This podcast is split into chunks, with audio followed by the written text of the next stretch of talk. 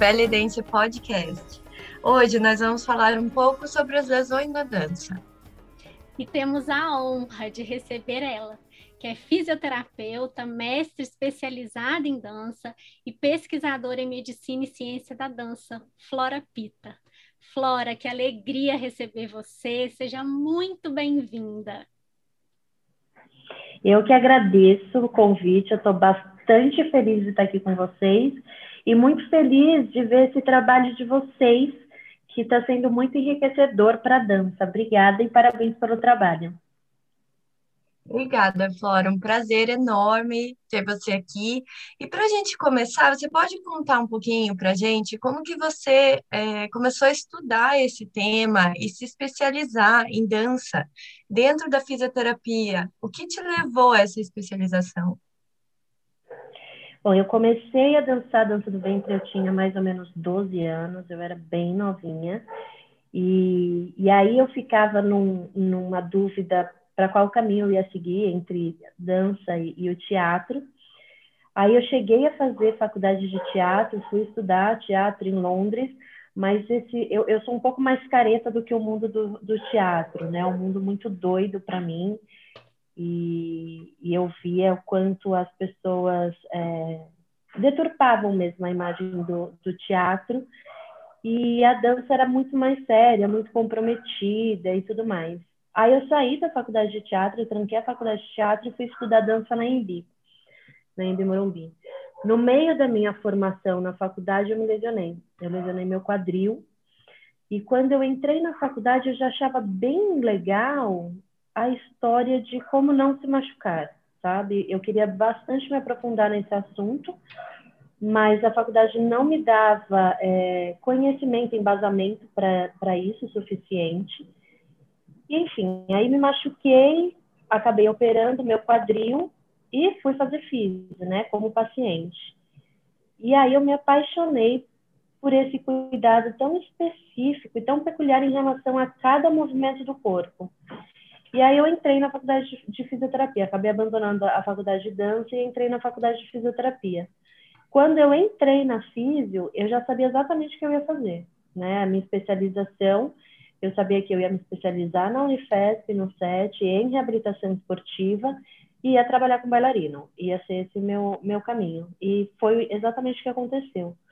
Quando eu fui, meu TCC da faculdade já foi é, foi em dança do ventre, então eu fiz uma, uma discriminação dos movimentos e de quais eram as musculaturas e as articulações que eram usadas para a execução dos movimentos básicos.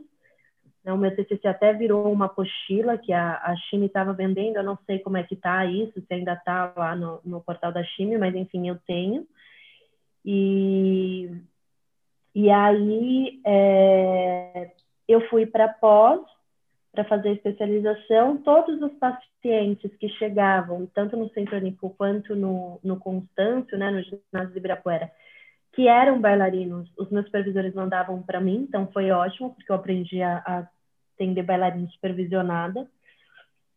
E, e aí fui seguindo o meu caminho dessa forma, né? Já aprendendo a tratar bailarino. Mas uma das grandes dificuldades que eu encontrei nesse processo era que ninguém conseguia é, entender como que o corpo do bailarino funcionava e não só no aspecto físico, mas também no, no aspecto emocional e psicológico, porque por mais que a gente seja muito parecido em relação à pressão, né, de ter que estar bem, não pode sentir dor, como os atletas, a dança, por talvez não envolver tanto dinheiro, tanta política, enfim, a dor ela é colocada num outro lugar. Então, é, já é natural para quem dança sentir dor. E a, e a dor, a sensação dolorosa, é sinônimo de esforço.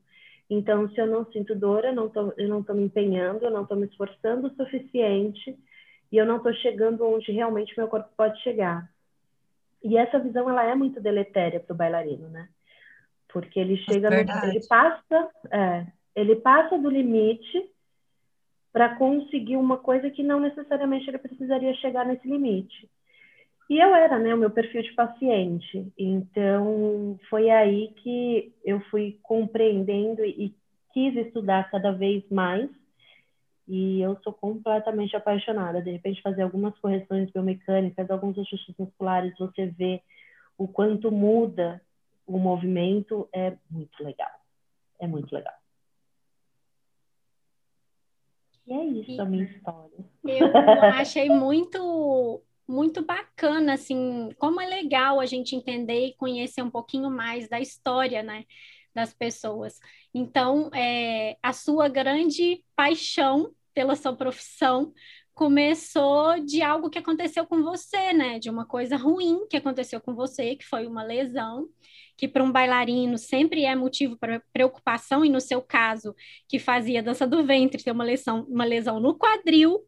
Então, e, e, aí isso norteou sua vida profissional toda, né? Eu achei isso muito bacana, porque às vezes a gente vê o profissional atuando e a gente não sabe a história dele, o que que, que, que tá por trás das escolhas que ele fez. Então, eu achei assim muito bacana saber. É, Flora, explica para a gente um pouquinho, né? Que a gente fala muito sobre lesão. Ah, eu lesionei, eu machuquei, mas para vocês fisioterapeutas, né, em termos assim técnicos, o que é considerado uma lesão?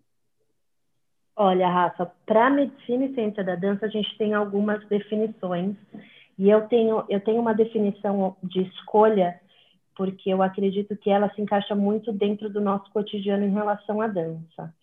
É, tem, são, é uma mistura de mais ou menos três autores que definem, que é a minha concepção, a minha definição de lesão na dança. Então, qualquer, é, qualquer movimento que ele não seja executado de uma forma excelente, no sentido do ótimo, né? O quanto meu, meu movimento pode ser o da melhor forma executado e considerando que ele vai ter um gasto energético menor e uma maior eficiência muscular, e isso não acontece por conta de dor, então isso já pode ser considerado lesão. Afastamento, seja de grande escala ou pequena escala, então de repente eu fico um dia sem, sem dançar por conta de dor, ou eu não executo um movimento apenas por conta de dor, ou eu fico cinco meses sem dançar, isso também já é considerado lesão ou quando eu tenho alguma alteração dos tecidos é, musculoesqueléticos, eu também considero como lesão. De repente, eu posso até não ter dor, por exemplo, uma tendinopatia, né, que a gente que é super comum, que o tipo mais é, mais comum, mais frequente de lesão na dança são as lesões de overuse, né, as lesões é, de sobrecarga. Então, uma tendinopatia, o primeiro processo da tendinopatia não acontece, a gente não vê, né, a olho nu, a gente não sente dor, mas ela está ali. O meu processo inflamatório ele já começou a acontecer. Isso eu já considero uma lesão para dança. E aí, de repente, eu tenho algumas dores pontuais, mas não necessariamente dançando. Isso eu já considero uma lesão na dança. Então, dependendo dessas, dessas informações que eu tenho, a partir da performance do bailarino, eu consigo definir, então, se está lesionado ou não. Entendi. Ora, e dentro e dentro da dança do ventre, pela sua experiência, quais que são as lesões mais comuns e quais são as causas mais comuns dentro da dança do ventre? Ova, é, eu, eu não vou ficar tão específica aí na dança do ventre, tá? Porque isso é, não é particular da dança do ventre, isso é da dança no geral. Então, uhum. o que, quais são as, as lesões mais comuns na dança do ventre? Ou na dança no geral? São essas lesões de overuse, então são lesões de sobrecarga, e a, a causa delas, hoje, eu consigo, principalmente depois do, do meu mestrado, de perceber o quanto tem é, ainda evoluir em relação à tecnologia do ensino-aprendizagem, do processo, é, precisa, a gente ainda tem muito que evoluir nesse processo da repetição. Então, a gente não consegue executar um movimento de forma técnica adequada. E eu repito, repito, repito, repito, repito, repito, repito, até, até acontecer. Então, isso é um, é um dos maiores problemas que a gente tem na dança ainda hoje. E isso é no geral, não é só na dança do ventre. Eu acredito ainda que na dança do ventre mais, né? Por, por ser muito pouco estudada ainda E em relação à localização ou ao tipo de lesão, é, a gente praticamente não tem estudo. Eu até separei um aqui que, que foi um, uma revisão que, que, que foi feita, foi publicada no, no Journal of Medicine and Science, que é um, que é um jornal que eu sou que eu sou revisora, uma revista científica que eu sou revisora, e eles fizeram um estudo retrospectivo em relação à incidência e os fatores é, associados à, à, lesão. Então, é bastante difícil quando a gente vai fazer essa análise de incidência, porque é, os, os bailarinos não procuram médico, né? É muito difícil. Tem até um estudo que saiu, se eu não me engano, foi o ano passado, que foi qual era o, o primeiro o primeiro pedido de socorro do bailarino. Em primeiro lugar, a primeira pessoa que o bailarino procura quando tem dor ou lesão é o professor de dança. Hum. A segunda pessoa é o fisioterapeuta. Por último, é por último, é o médico. O fisioterapeuta ele consegue fazer o diagnóstico tranquilamente, né? Ele faz o diagnóstico do que é a lesão, porém se, por exemplo, precisa de algum exame de imagem, alguma coisa assim, é, o fisioterapeuta, por conta das políticas de convênio, a gente não pode. O convênio não aceita nosso pedido de imagem, né? Então precisa passar ali pelo médico. Mas toda a questão da, da, da funcionalidade ali da lesão, quem vai diagnosticar, quem vai fazer o, até o próprio protocolo de reabilitação são fisioterapeutas. E aí esse estudo foi um estudo bem grande, por acaso, coincidentemente, da Nova Zelândia, que foram avaliadas 118 mulheres e três homens.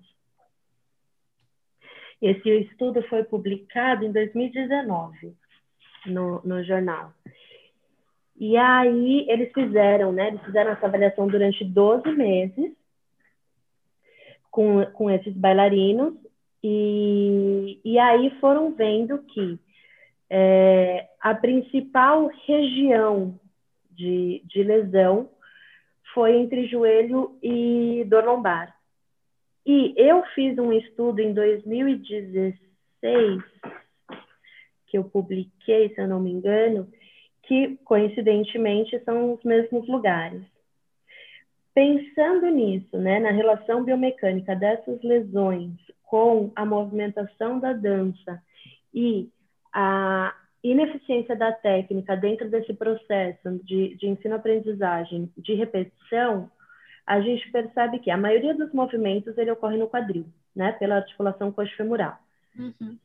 E quando eu não tenho, eu não consigo ter uma estabilização muscular ou uma mobilidade adequada da minha coxa femoral, pensando que muitas vezes a gente vai estar com o pé fixo no chão quem vai sofrer a sobrecarga vai ser ou o joelho ou de fato a lombar. Então, tudo isso está de fato ligado à execução, à técnica da dança. Uhum. É muito e uma doido. coisa que, que eu reparei que você falou, Flora, dessa frase, né? Bailarino não procura médico. Vem muito ao encontro do que você falou, né? Que é a normalização da dor, né? O bailarino tá, tá acostumado a sentir dor e, e, e as dores do bailarino não são levadas muito em conta, né? São, é resultado do esforço. Então, e isso também pode causar o agravamento dessas lesões, né? A, a demora para a gente procurar ajuda, não é verdade?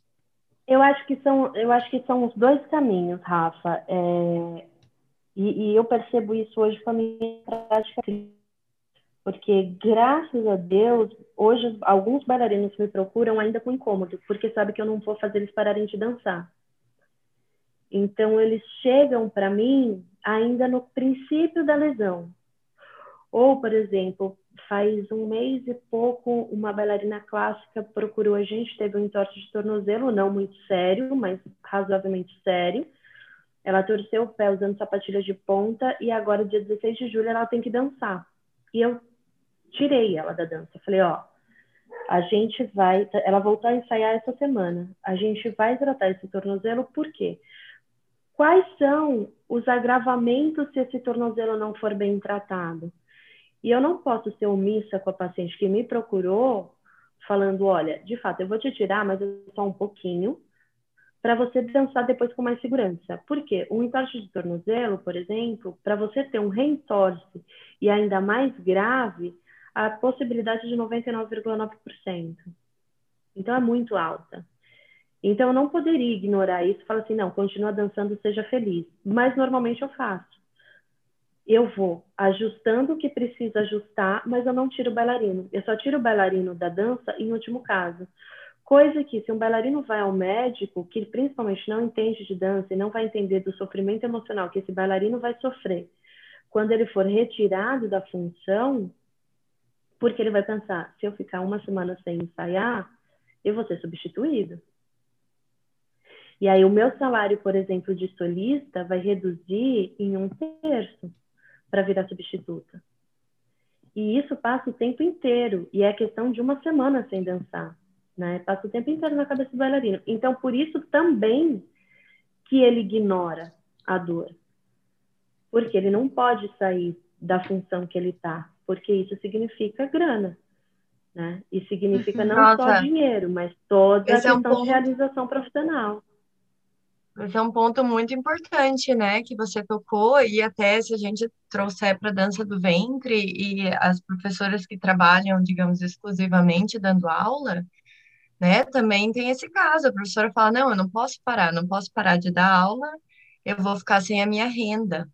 E então esse é um ponto realmente muito importante que, que acho que pode fazer muitas pessoas não procurarem, né, a ajuda ou tratamento com, com medo é, de ter que se retirar por um momento, o que pode causar um agravamento, depois a pausa ter que ser forçadamente maior, né, ou até virar uma cirurgia. E outro ponto interessante que você falou em relação a professora ouvir primeiro sobre a lesão, né? E isso me traz muito assim para as minhas aulas e quantas vezes eu já ouvi alunas virem, né, com realmente reclamações, ah, eu tô com dor aqui, dor ali e realmente não buscar uma ajuda, né, profissional para tratamento. E como a gente ouve, realmente as professoras elas vão tendo digamos, é, uma noção, assim, dentro do grupo de alunas é, de quais lesões que são mais recorrentes ou não, e a gente não tem um registro disso, né? E seria muito interessante se a gente tivesse um registro entre as professoras é, que têm experiência de ouvir, né, todas as lesões é, sérias ou não sérias, e, e ter uma, uma ideia dentro da nossa dança do, da recorrência, né? Porque a gente não tem esse estudo, como você falou, é muito difícil ter esse dado, essa informação, e realmente muito fica só entre as professoras e, e alunas, né? E, e, não, não tem uma progressão, ou isso não vai para o fisioterapeuta ou para o médico. É um ponto interessante. É, é e, e, bastante perigoso, Van, porque é, as pessoas sabem o quanto eu encho o saco e eu já escutei diversas, de diversas professoras, é, ai, para que, que a gente vai estudar anatomia? Para dar aula uhum. de dança? Pra quê, né, Brasil? Você está mexendo apenas com o corpo? Para que, que você vai estudar anatomia? Ai, meu Deus! Não, uma vez eu já quase apanhei no congresso de, de pesquisadores de dança, porque exatamente porque eu falei, eu falei assim, cara, você trabalha com o corpo. E aí, você não vai estudar anato, cinésio, você não precisa saber que músculo que faz, qual movimento? E, isso para mim é, é, é surreal e é uma visão medíocre do teu trabalho. Então, você está trabalhando com um corpo, você está trabalhando com uma pessoa, você está trabalhando com um sonho. E a tua ignorância pode acabar com isso. E Sim. ninguém tem a noção dessa responsabilidade né? E aí o professor escuta, ah, minha aluna está com dor no joelho, falei só para ela parar de fazer esse movimento. Tá, mas a semana que vem ela vai fazer, e a dor vai estar ali. E se tinha uma lesão, a lesão permanecerá ali. Então, por que não? Né? E, e tem, teve até uma vez que eu estava dando curso no Belly Fitness, e aí uma das meninas me perguntou, a gente tem que ser fisioterapeuta para dar aula de dança? É isso que você está falando? Eu falei, não. Vocês não precisam ser fisioterapeutas para dar aula de dança, vocês só precisam entender o mínimo de corpo humano.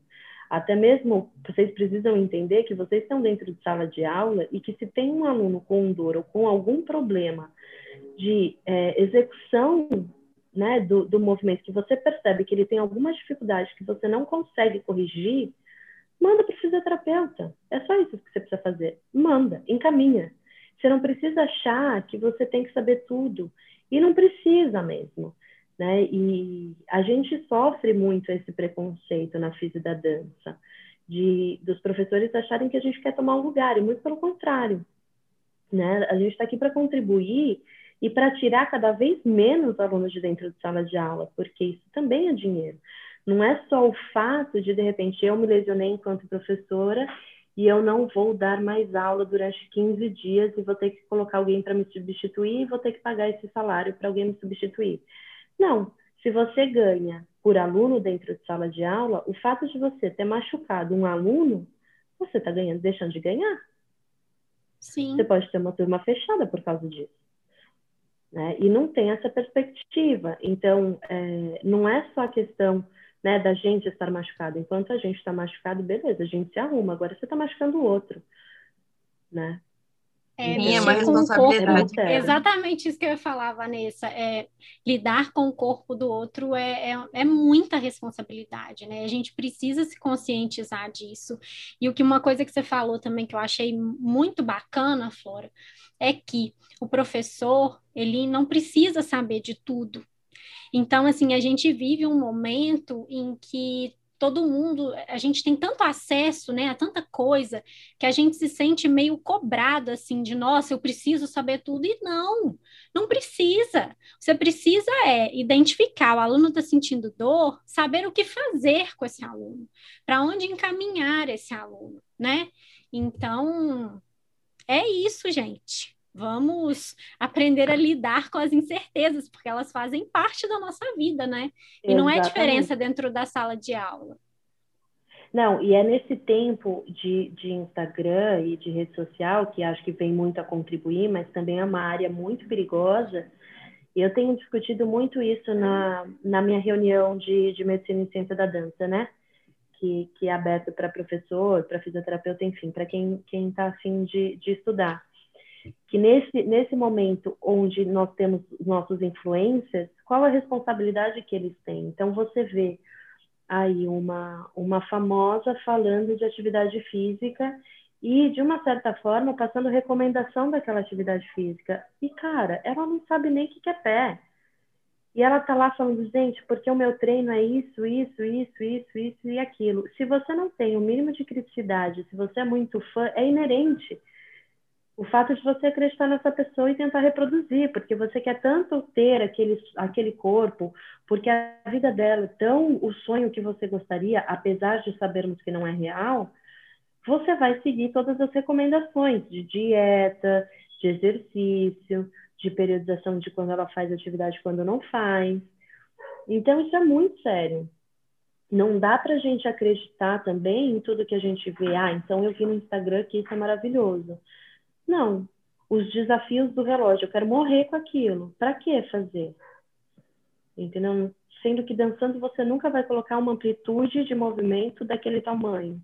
Então você fica colocando o seu corpo em prova de algumas situações que são extremamente arriscadas e você não tem a menor ideia daquilo que você está fazendo. E muitas vezes incentivado pelos professores.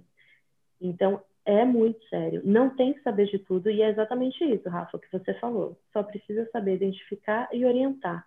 E encaminha para quem entende né, do, do processo.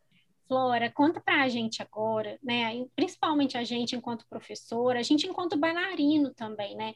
Como que, como que a gente faz para identificar uma lesão na gente e nos nossos alunos? Rafa, primeiro sinal é dor.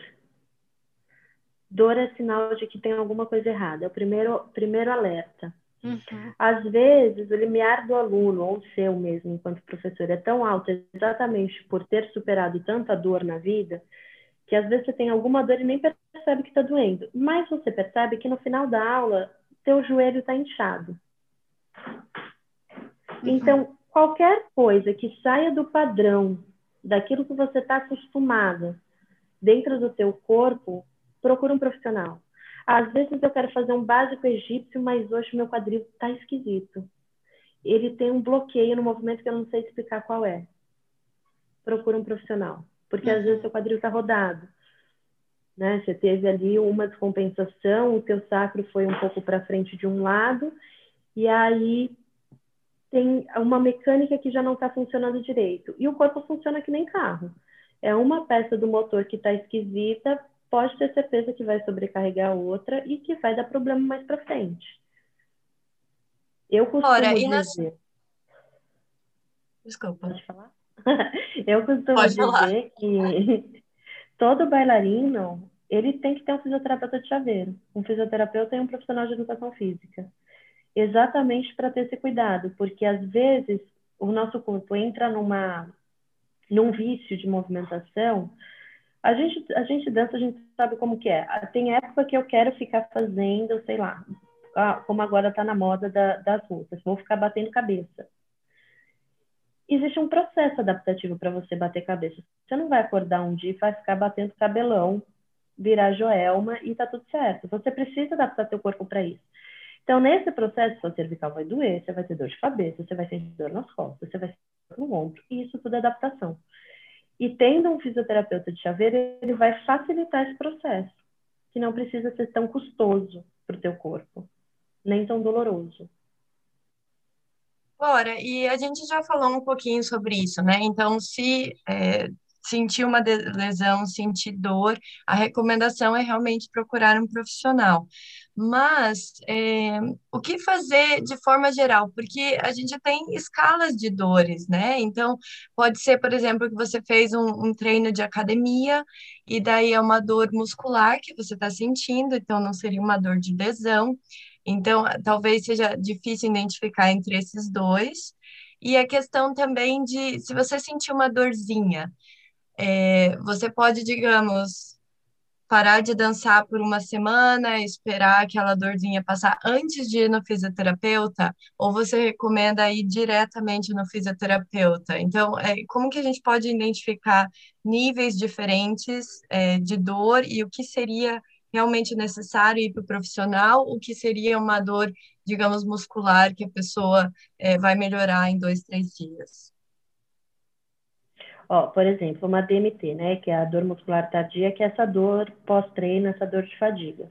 Parece que a gente vai uma morrer, né, tardia, gente? Meu pai. Parece que a gente não põe o pé no chão. é fim do, do fim do mundo. Ninguém anda. a dor muscular tardia, ela vai acontecer numa janela de até 72 horas. Porque toda vez que eu faço alguma prática é, é, de atividade física, eu, meu, meu corpo é fisiológico que meu corpo gere microlesões musculares para que eu tenha um aumento aí de, de, de força, ou de massa, ou de resistência, enfim, dependendo do objetivo do teu treino. Então, essa dor vai durar mais ou menos 72 horas. Erro número um nesse processo, tomar anti-inflamatório. Não toma anti-inflamatório porque você está inibindo tudo o que você todo o objetivo que você provocou no teu, no, no teu treino, por exemplo. Uhum. Então, aquele treinei... Dorflex, nem pensar. Não, nem pensar. Então eu treinei para ficar, para aguentar correr uma maratona. Aí vou lá, tomo meu anti-inflamatório. Acabou, né? Meu objetivo foi para as cucuia. E aí uhum. fiquei morrendo de dor muscular a troco de nada. Né? Não ganhei nada com isso. Então, isso, segundo erro, vou morrer de alongar. Também não tem que ficar alongando, porque não é o alongamento que vai fazer com que todo esse dado, todo esse líquido aí que está parado, que é o que está te gerando esse desconforto, seja drenado para o seu sistema linfático. Então, também não faça isso. Hoje, o que, que a gente tem de grande melhora? Eu vejo isso muito aqui na clínica. O que, que eu vejo que melhora muito nesse processo? Drenagem linfática. Aquela mesmo que a gente vai lá na, na Onodera, vai lá fazer uma drenagem sem força, porque a drenagem, a drenagem real, ela não tem peso, ela não, não causa dor, ela não deixa hematoma, muito pelo contrário, ela é muito leve, porque nossos É quase um carinho, né? Super, é, é um, é um carinho. Porque nossos, nossos vasos linfáticos, eles são superficiais, então não tem que ser profundo, porque senão a gente acaba causando quebra de colágeno na pele e, às vezes, lesionando os vasos linfáticos. Então, ponto.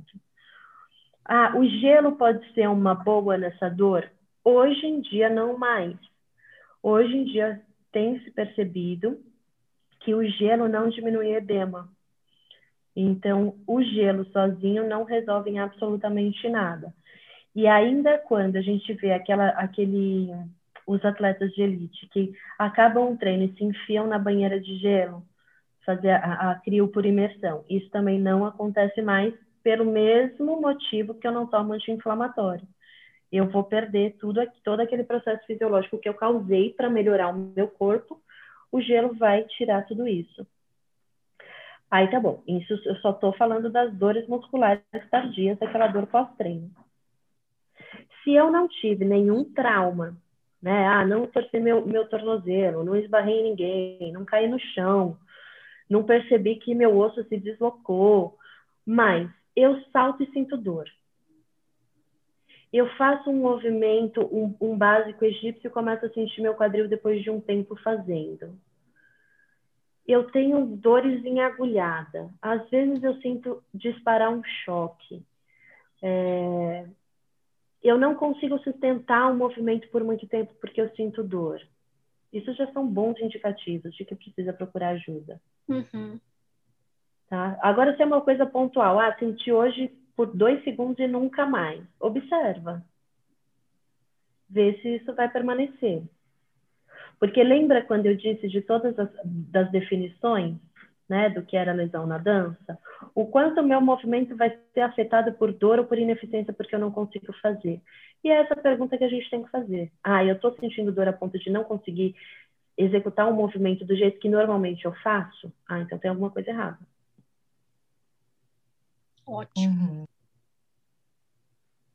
E Flora, é, o que, que o professor na sala de aula pode fazer? O que, que você acha que é importante para prevenir lesão nos alunos? Estudar, Rafa. Uhum. não tem segredo, né, Brasil? Não tem mágica. Né? Não tem, não tem. É só estudar. estudar. É bunda na cadeira. É bunda uhum. na cadeira. Eu fico brava, eu tenho, vou fazer um momento merchan, mas eu tenho um grupo de reunião científica que a gente discute todos esses assuntos. Hoje a gente está com 23 aulas gravadas com professores nacionais e internacionais. É, não sou só eu que dou aula. Cara, juro, custa R$ 49,90 por mês, é menos que uma pizza. Uhum. É só ir lá estudar e assistir aula. Tem tudo de informação, tem como aquecer, tem como alongar, qual o melhor momento de alongar. Alongamento não é tão inocente quanto a gente pensa que é. Agora está na moda abrir um grande EK no meio da dança. Como que a gente vai fazer isso de forma saudável? Porque não é. Então, qual vai ser esse processo? É só estudar. Uhum. É só estudar. Não tem. É, é, a melhor forma do professor prevenir lesão em aluno é estudando. Arrasou. Ora, e na sua visão, é, o que, que tem mais risco de causar uma lesão na dança? Seriam os movimentos repetitivos, e então você tem uma sobrecarga por repetição, ou um movimento de impacto que você vai fazer sem preparo físico ou sem aquecimento, por exemplo, você vai fazer um bate-cabelo, ou você vai abrir lá um espacate, ou fazer um cambré. É, o que você acha que tem mais risco de causar lesão? É a repetição ou um movimento específico pontual de impacto? Ova, o que a gente tem de, de, de registro, né, de estudo, é pelo movimento repetitivo. E eu acredito muito que seja pelo movimento repetitivo com falha técnica. Uhum. Né? Porque um bailarino que faça, de repente, um movimento específico, ele está acostumado a fazer esse movimento específico.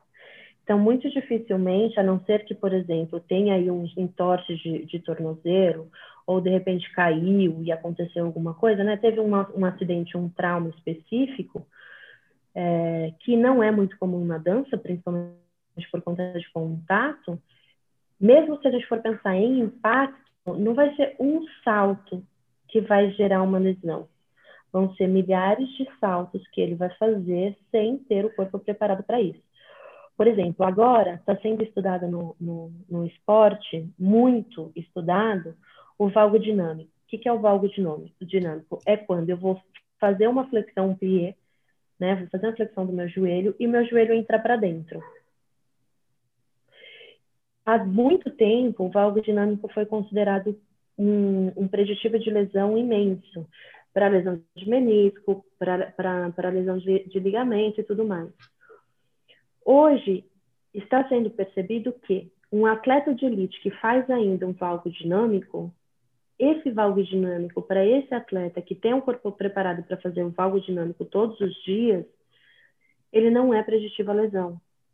Muito pelo contrário. O que, que eu vou fazer com, com, com esse meu atleta? Eu vou transformar esse valgo dinâmico dele, né, essa movimentação específica que é quando ele vai arremessar e colocar os dois joelhos para dentro como se fosse cascatinha, eu vou corrigir isso a troco de quê? Se eu corrigir isso, eu vou diminuir a propulsão dele, muito provavelmente ele vai perder performance, ele não vai mais fazer a cesta de três pontos. Então, o que, que eu vou fazer com ele? Eu estou vendo que ele tem esse valgo dinâmico, eu sei o que acontece mecanicamente para esse valgo dinâmico acontecer, e eu vou dar estrutura e suporte para o corpo dele aguentar esse valgo dinâmico. Então, quando eu, eu falo, né, que eu tenho que puxar a sardinha mesmo para o meu lado, quando eu falo que um bailarino profissional ele precisa ter um, um fisioterapeuta de chaveiro, é, é, a gente faz muito isso na, na, tem né ainda essa discussão do quanto existe tem que ter o andeor para dança do ventre. Qual é esse grau de, de, de rotação do pé, né, do, da rotação do quadril, para conseguir executar o um movimento, quanto esse andeor vai me, me trazer espaço articular. Será que realmente a gente precisa ficar batendo cabeça na, nessa angulação? E eu estou dizendo isso como uma pessoa que já gravou um, um vídeo sobre isso dentro da coleção de saúde na dança da China.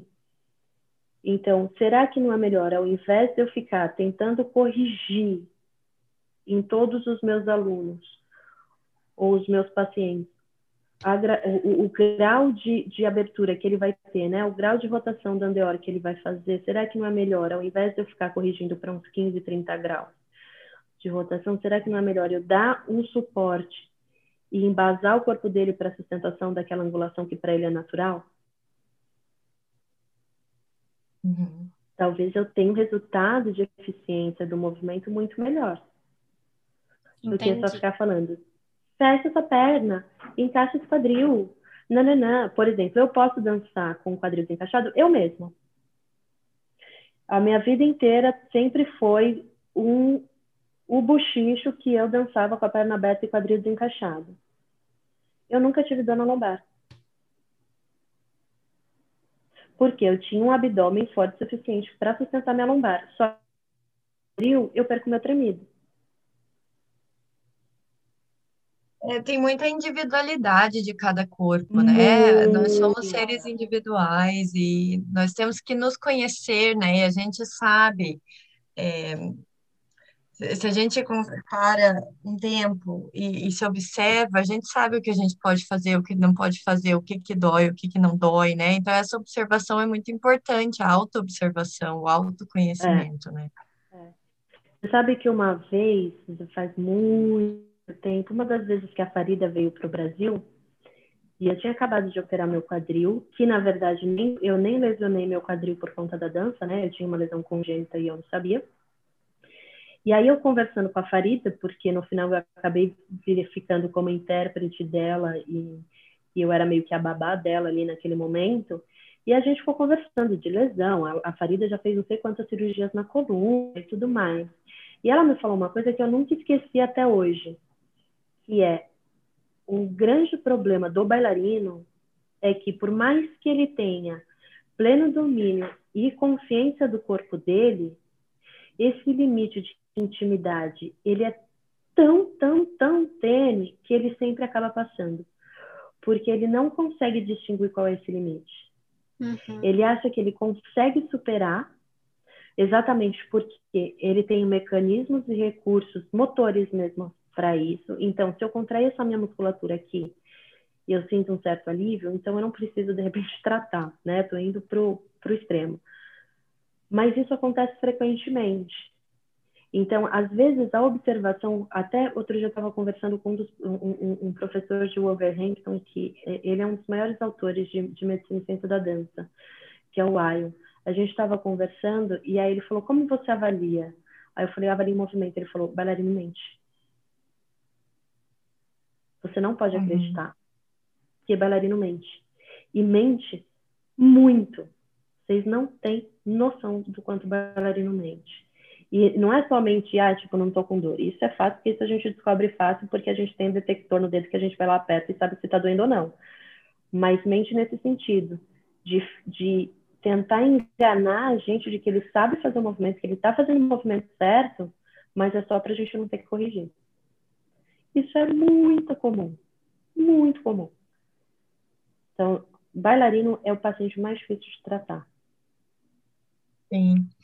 E, e Flora, em, em relação à, à questão de preparação, eu acho que um desafio muito grande que, que os professores têm uh, dentro da nossa dança do ventre, por exemplo, e é o tempo. A gente não tem tempo, né, para preparar o corpo do, das nossas alunas se a gente tem aula uma vez por semana, uma hora e meia, uma vez por semana, uma hora, né? O tempo é muito limitado. Então, é, você indica uma outra atividade física que pode ser combinada, conjugada com a dança, para deixar o corpo mais fortalecido e preparado para a dança do ventre, que outra atividade física que as alunas ou as bailarinas podem fazer para ter esse preparo físico? para a gente pensar nisso, a gente precisa pensar em objetivo. Porque uma coisa é uma aluna que faz uma hora e meia de aula por semana e que está tudo certo e que ela não vai dançar no final do ano e que ela faz isso para ficar feliz. Essa aluna muito dificilmente vai se lesionar. Uhum. Outra coisa é uma aluna que ela tem pretensões de se tornar profissional. Então, ela vai fazer uma hora e meia hoje e, e talvez daqui três, quatro dias ela vai fazer outra uma hora e meia. É um tempo ainda muito pouco pensando que ela vai, vai precisar, vai querer, né, se profissionalizar. Então, primeiro é aumentar a carga. Não dá para se, se tornar bailarina profissional fazendo uma hora e meia de aula por semana. Isso não existe. E se existir, o preço é muito alto. Exatamente porque vai chegar no espetáculo do final do ano que ela vai querer dançar e muito provavelmente ela vai querer ser solista e ela vai do nada em setembro, outubro, se matar de ensaiar.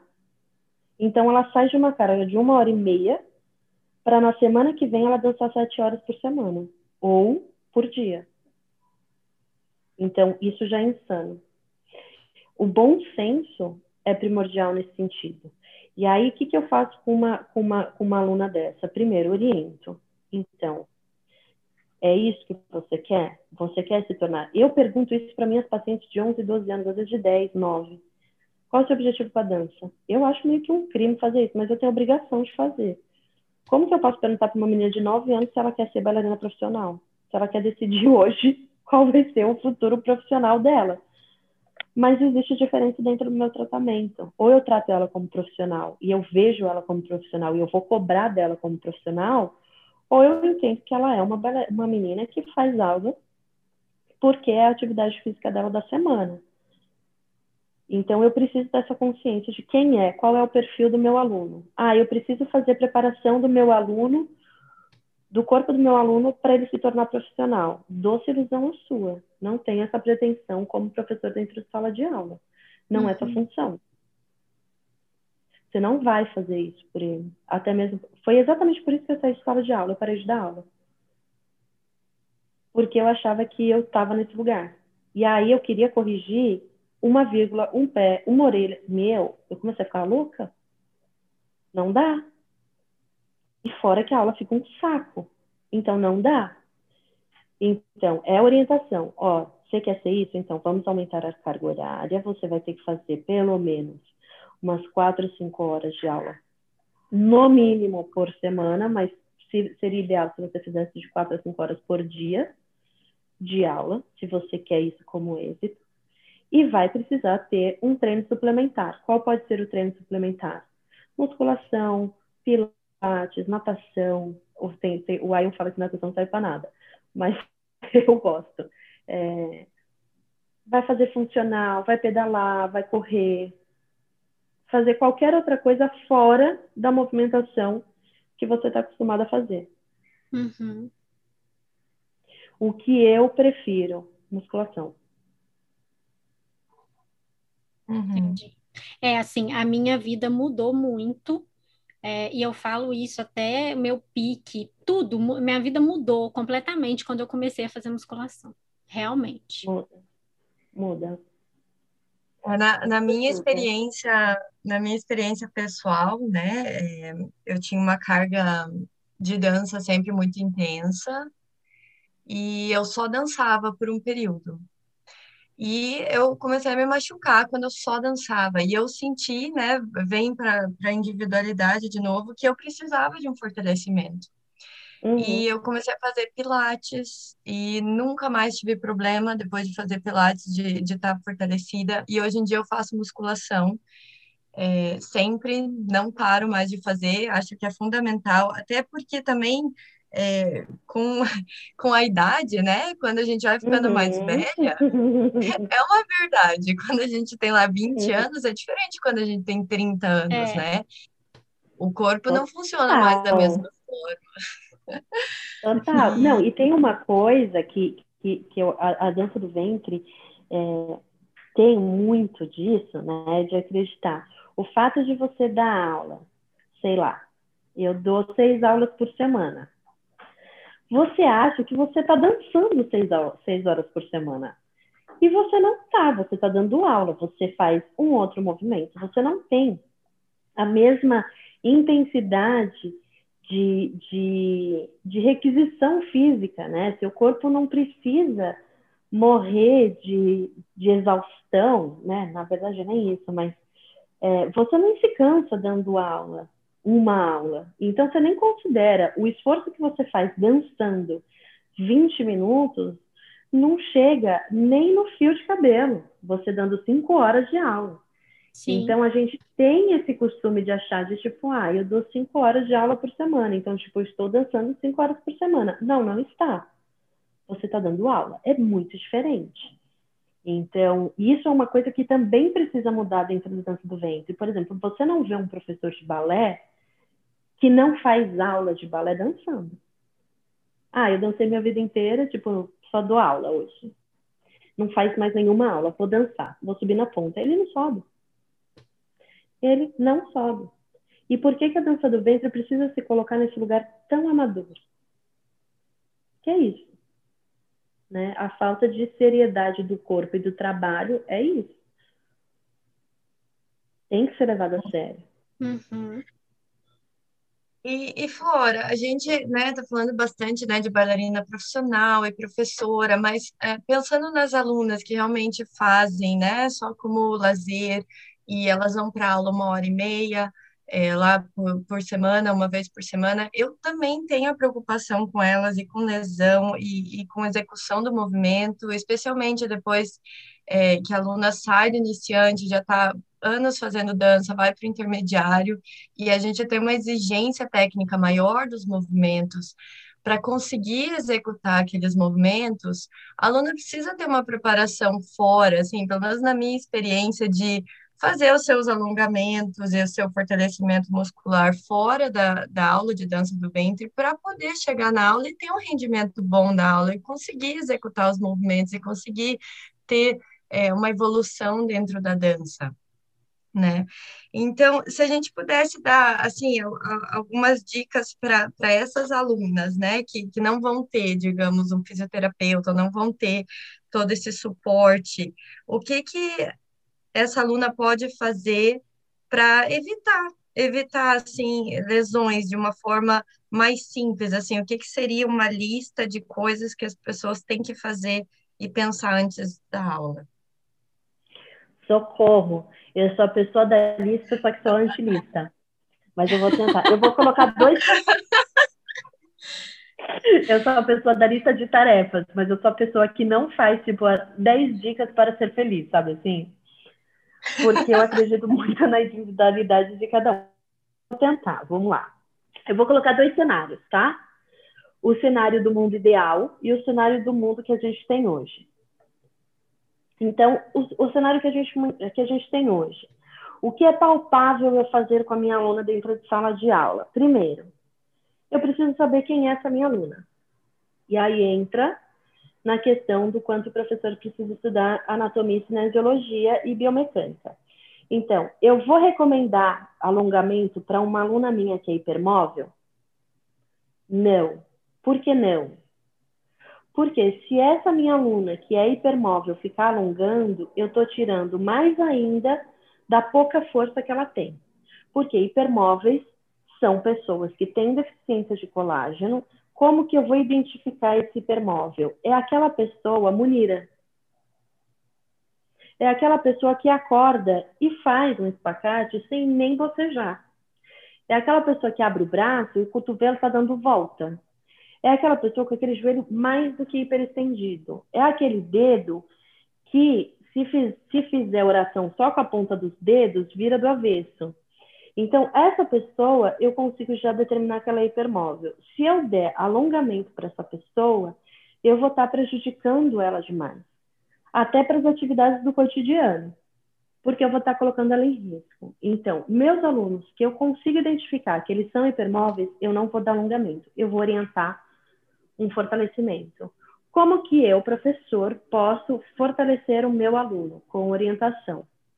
Então, eu posso, de repente, preparar um aquecimento dentro da minha sala de aula, onde eu vou ter ali é, os objetivos básicos do aquecimento, né? lubrificação articular, aumento da frequência é, cardiorrespiratória, é, aumento da temperatura corporal, é, aumento da, da, da, da, diminuição da viscosidade sanguínea, lá, lá, lá, lá, lá, lá, lá. Então, fiz meu aquecimento que vai durar 5 minutos, 7 minutos no máximo para che chegar nesses objetivos. Maravilhoso. O que, que eu vou fazer agora? Qual o movimento que eu vou fazer? Ah, eu vou trabalhar oito.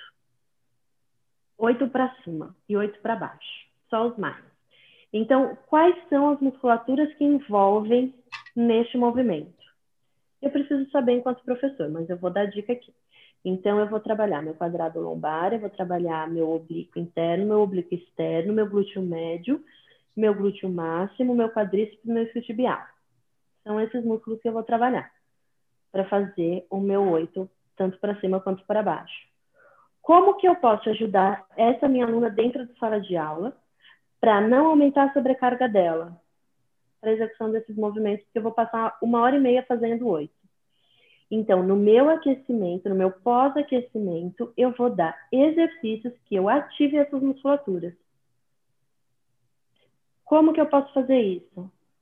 Com pranchinha, com abdominal, com é, elevação da perna posterior, elevação da perna anterior.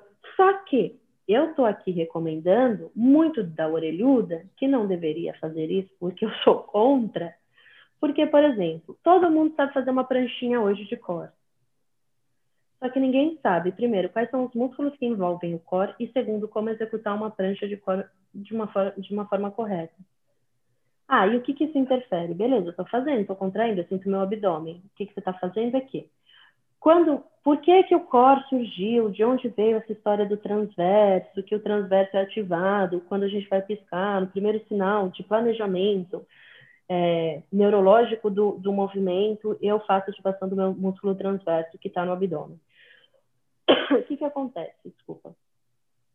Eu preciso de 30% da eficiência do meu core. Se eu faço uma pranchinha errada, eu não trabalho esses 30%. E uma pranchinha errada não serve para nada, você só está morrendo à toa. Então, eu preciso entender isso enquanto professor. Então, eu vou lá, por isso que eu disse, qual a melhor coisa para a prevenção de lesão? É professor estudando. O professor tem que saber disso, o professor tem que saber porque a partir do momento, isso é meu mestrado, tá? A partir do momento que eu sei o que, que eu preciso para executar um movimento, se já no meu aquecimento, no meu pré-aquecimento, no meu aquecimento, na ativação da minha musculatura, eu já trabalho isso, o tempo que eu vou precisar, ou o número de repetição que eu vou precisar para o meu aluno executar esse movimento com excelência, ele é reduzido. Mas em muitos por cento.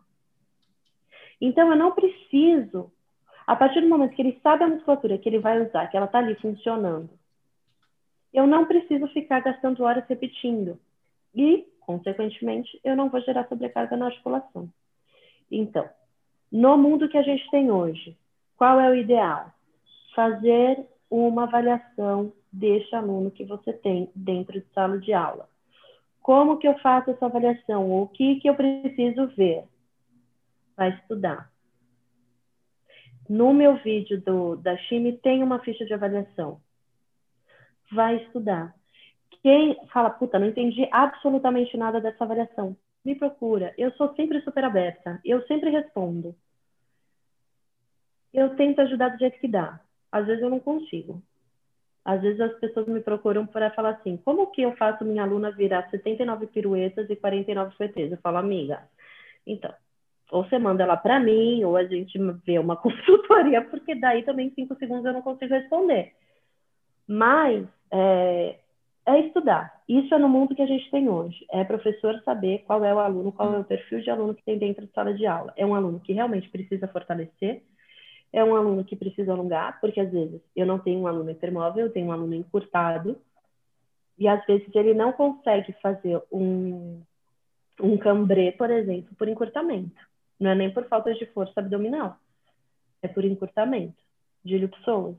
Então eu preciso saber qual é a dificuldade de aprendizagem do meu aluno. No Nossa, mundo gente. ideal, Quanta informação, Brasil!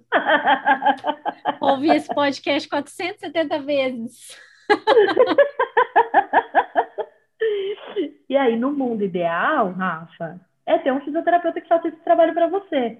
Uhum. Entendeu? Que acaba, que sai mais barato, se for ver, né? Eu presto consultoria para algumas escolas e eu faço exatamente isso. Eu faço avaliação do perfil dos alunos, eu traço um perfil dos alunos para a escola, e eu faço discussão de caso e apresento caso para os professores e oriento como, como abordar. Acaba que sai mais barato. Uhum. Gente, então, ó, mensagem que fica desse podcast. Vamos estudar, Vamos respeitar as nossas individualidades, é, conhecer o nosso corpo também é muito importante, né? E a dança também auxilia a gente nesse caminho da consciência corporal. Super. Você saber quando a, a dorzinha está normal, é uma dor muscular, e quando essa dor está ficando séria. Então, é, é isso, Flora. Muito, muito, muito obrigada por compartilhar seu conhecimento com a gente de uma forma tão generosa, tão aberta. Foi uma alegria te receber aqui. Rafa, eu que super agradeço. Eu, olha, eu vou lhe dizer que, obviamente, além de, do prazer imenso de estar com vocês, que eu amo de paixão, se a gente conseguir conscientizar uma pessoa que escutar o podcast, a gente não precisa conscientizar 20, não, mas uma só, da importância e da responsabilidade que é o corpo do aluno, o corpo do bailarino, porque assim, nós enquanto profissionais, a gente sempre sabe quando tem alguma coisa errada. A gente sempre sabe. Mas o aluno muitas vezes não. Então, se a gente conseguir conscientizar um professorzinho sequer, um, um, um, eu já me dou por satisfeita. Ó, vou contar uma fofoca agora, para vocês terem uma noção há um tempo atrás eu fui jurada de, de, um, de um festival de dança. E para vocês terem uma noção, que o cara estava quase me jogando do negócio. Todas as alunas da mesma professora não sabiam fazer chassi. Elas faziam chassi com o pé errado. Uhum. E, quer dizer, com o pé errado não, com o braço errado. Um movimento tão elementar na dança do ventre executado de forma errada. Só isso eu já me dou por satisfeita. Só não faz um chateado, sabe assim? Aham. Uhum.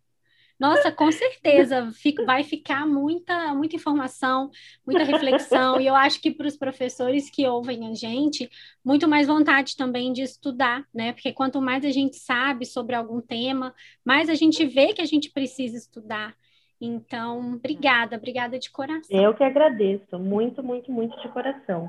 E eu estou aí disponível à vontade para quem quiser, quem quiser procurar, é, para vocês sempre. Eu estou aqui à vontade, pode me procurar, que o que eu puder ajudar, eu te faço, eu faço isso por amor e pela dança. Obrigada, amiga. Obrigada, então... Flora, de coração. Um beijo para vocês e até o nosso Beijão. próximo episódio. Beijo, até o próximo episódio.